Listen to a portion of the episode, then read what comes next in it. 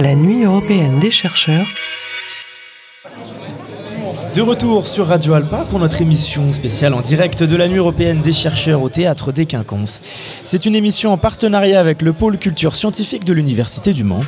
Et pour ce deuxième entretien de la soirée, je reçois un docteur et un chercheur, parce qu'il y a également une nouveauté cette année pour la Nuit européenne des chercheurs, un nouveau partenariat. Il lie l'université avec le centre hospitalier du Mans, le CHM, qui se concrétise par le dispositif Plexus.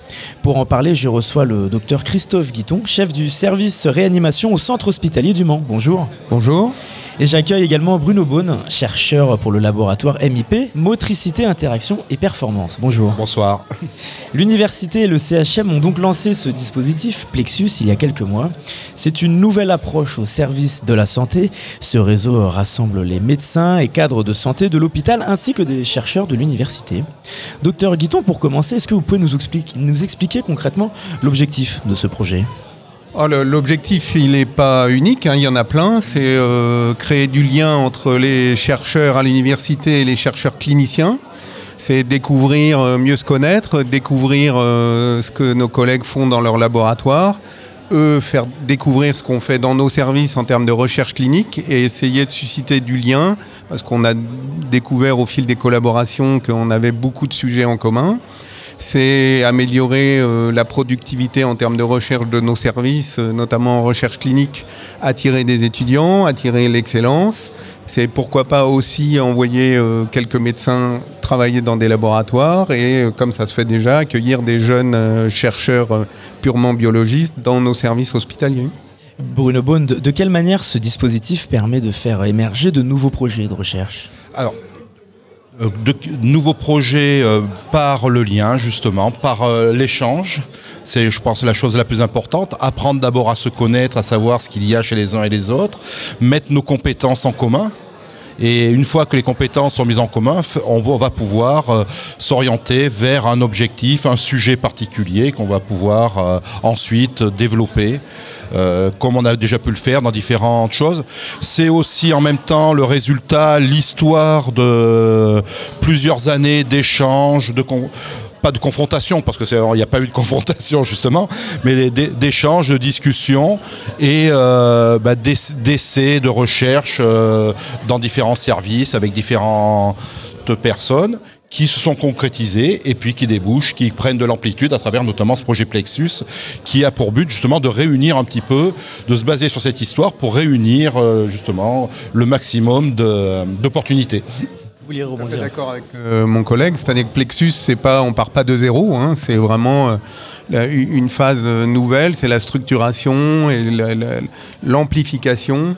De quelque chose qui existait euh, de manière un peu plus ponctuelle dans certains services avec certains laboratoires.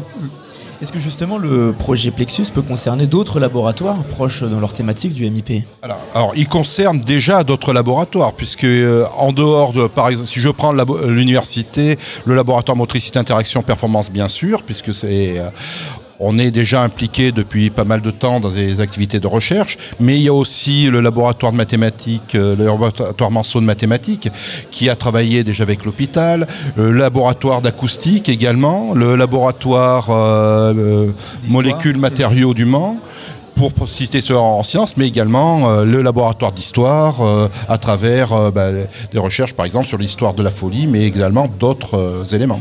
Donc, pas mal déjà de choses qui existent. Et Plexus, donc ce n'est pas que de, on va dire, de la science dure ou des sciences de la vie, c'est l'ensemble des sciences qui peuvent s'exprimer à travers euh, ce dispositif. Et alors de quelle manière le centre hospitalier du Mans et le MIP participent à des animations et des stands ce soir avec le public? Alors nous, pour l'hôpital du Mans, on est venu euh, montrer au public, euh, chercheur ou au grand public, euh, que l'hôpital du Mans était très impliqué dans la recherche clinique en général, essayer d'expliquer ce que c'était que la recherche clinique, parce que parfois ça fait peur au grand public. Et puis on est venu montrer une thématique un petit peu particulière, qui est celle de la thématique de la recherche en, réanimation, dont je suis le chef de service. Et avec un de mes jeunes collègues, on vient montrer notamment le cheminement du développement d'un protocole de recherche qui a obtenu un gros financement national et qui va s'appliquer à optimiser, améliorer les soins dans le cadre de l'arrêt cardiaque et des suites de l'arrêt cardiaque pour les patients qui en sont victimes et qui sont hospitalisés dans les services de réanimation. Donc on vient expliquer tout ce travail et puis de manière un peu plus ludique, on vient montrer un petit peu d'initiation au premier secours, aux gestes qui sauvent, comme on dit. De quelle manière ce soir vos travaux de recherche et ce que vous présentez au public rentrent dans le cadre, dans le thème de l'imprévu? Bah, L'arrêt cardiaque, euh, vous pouvez pas faire plus imprévu, c'est-à-dire c'est quelqu'un qui s'écroule à côté de vous et qui est victime d'un arrêt cardiaque, et donc il y a toute une chaîne de soins qui doit se mettre en place, et donc on doit répondre à l'imprévu d'abord par les témoins, si possible, c'est pour ça qu'on montre les gestes qui sauvent, et puis ensuite par la chaîne de secours. Mais il n'y a pas plus imprévu comme pathologie que l'arrêt cardiaque. Est-ce que justement vous tentez avec le public de montrer aussi le fonctionnement d'un arrêt cardiaque, les causes sur le corps, d'où elles proviennent? Alors on essaye d'expliquer, de faire un petit peu euh, du terme qui a été utilisé tout à l'heure, un peu de vulgarisation médicale pour ceux qui le demandent. Mais là, on a surtout axé la thématique euh, sur le côté recherche clinique à l'hôpital et euh, initiation au premier secours. Mais bien sûr, on explique un petit peu la, pathologie et tous les mécanismes vous vouliez rebondir? Oui, euh, il y a de, plusieurs façons. Alors, je vais dire un peu de, comme une boutade, c'est que si on pouvait prévoir l'arrêt cardiaque, il n'y aurait plus d'arrêt cardiaque. ça serait déjà quelque chose de bien. Donc, euh, effectivement, on est sur de l'imprévu.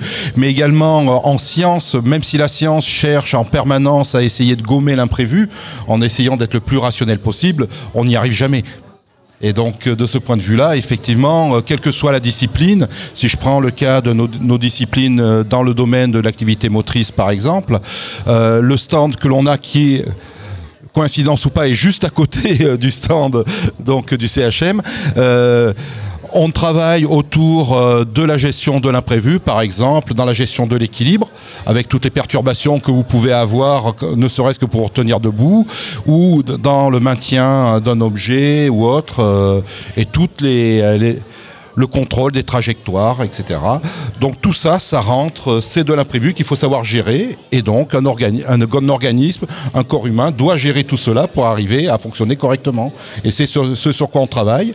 Et du coup, ben, on a des thématiques qui se, qui se rapprochent, qui se complètent forcément à ce moment-là, puisqu'on est soit sur de l'aspect clinique ou de l'aspect, on va dire, in vivo, in situ, sur lequel on va pouvoir euh, confronter ben, des expériences justement. Ouais, puis toujours sur le thème de l'imprévu, de quelle manière ces deux années de Covid, de crise sanitaire inattendue, ont-elles changé et bouleversé vos recherches et travaux sur la cardiologie d'un côté, comme vos recherches sur la motricité, le sport, la santé, comme de l'autre? Alors moi je vais répondre, c'est plus pour la réanimation, hein, même si on traite de l'arrêt cardiaque, on n'est pas cardiologue, on est réanimateur. donc la réanimation a été au centre euh, de la prise en charge des malades Covid. Alors nous, ça intensifier euh, vraiment de manière très très forte notre activité clinique, bien qu'elle soit rarement calme, même quand il n'y a pas le Covid. Et puis surtout en termes de recherche, bah, on a vu énormément, énormément, énormément d'intensification de l'activité de recherche, une accélération de l'activité de recherche et une, focalisation pendant quelques mois de la recherche clinique vers le Covid. Bon, et puis ça a permis, si on veut aller plus loin pour une journée comme ici, aussi d'expliquer au grand public, avec tous les débats qu'il y a eu, ce que c'était que la recherche clinique, ce que c'était que des essais randomisés ou pas, ce que c'était qu'un consentement à la recherche, etc., etc. Et malgré tous les ennuis, je pense que ça a été bénéfique pour la vulgarisation de la recherche clinique. Bruno Bonne Alors, nous, de notre côté, ça a été un petit peu un moment un peu difficile, à savoir qu'une partie euh, de nos recherches euh, se font aussi avec des patients, puisqu'on a des, recherches actuellement en cours autour euh, de la, alors, de la fatigue au sens large, mais fatigue liée au cancer, fatigue liée à la maladie rénale chronique. Donc, on travaille aussi dans ce cadre-là avec l'hôpital. Et un des un des défauts, entre guillemets, un des problèmes que nous a posé le Covid a été l'accès aux patients. Parce qu'à ce moment-là, il était logique euh, de voir que certaines, certaines choses étaient plus prioritaires que d'autres. C'était normal. Et donc, certaines choses se sont déportées, reportées. Par contre, c'est toujours, bon, c'est un imprévu de recherche, on va dire, mais euh, certaines choses à ce moment-là, euh, qui n'ont pas pu se faire à ce moment-là, ont été reportées, mais ça a permis d'en faire d'autres. C'est-à-dire de se concentrer sur des résultats que l'on possédait déjà. Donc, ça a été une activité de recherche, de publication, de confrontation, de recherche aussi de projet, de détermination de projet. Donc euh, c'est pour, on va dire, un moment, un moment difficile, perturbateur de la recherche, a été aussi un moment générateur aussi de recherche en lui-même. Merci beaucoup en tout cas à vous deux d'avoir répondu à notre invitation. Pour tout savoir sur le projet Plexus entre Le Mans Université et le CH du Mans, vous allez sur le site de l'université et surtout vous pouvez vous rendre sur place ce soir jusqu'à minuit au Quinconce pour la nuit européenne des chercheurs et découvrir le stand que propose le laboratoire Motricité, Interaction et Performance avec le CH du Mans. En attendant, je vous laisse en musique avec Naive New Beatles et le titre Jersey. A tout de suite sur notre antenne. La nuit européenne des chercheurs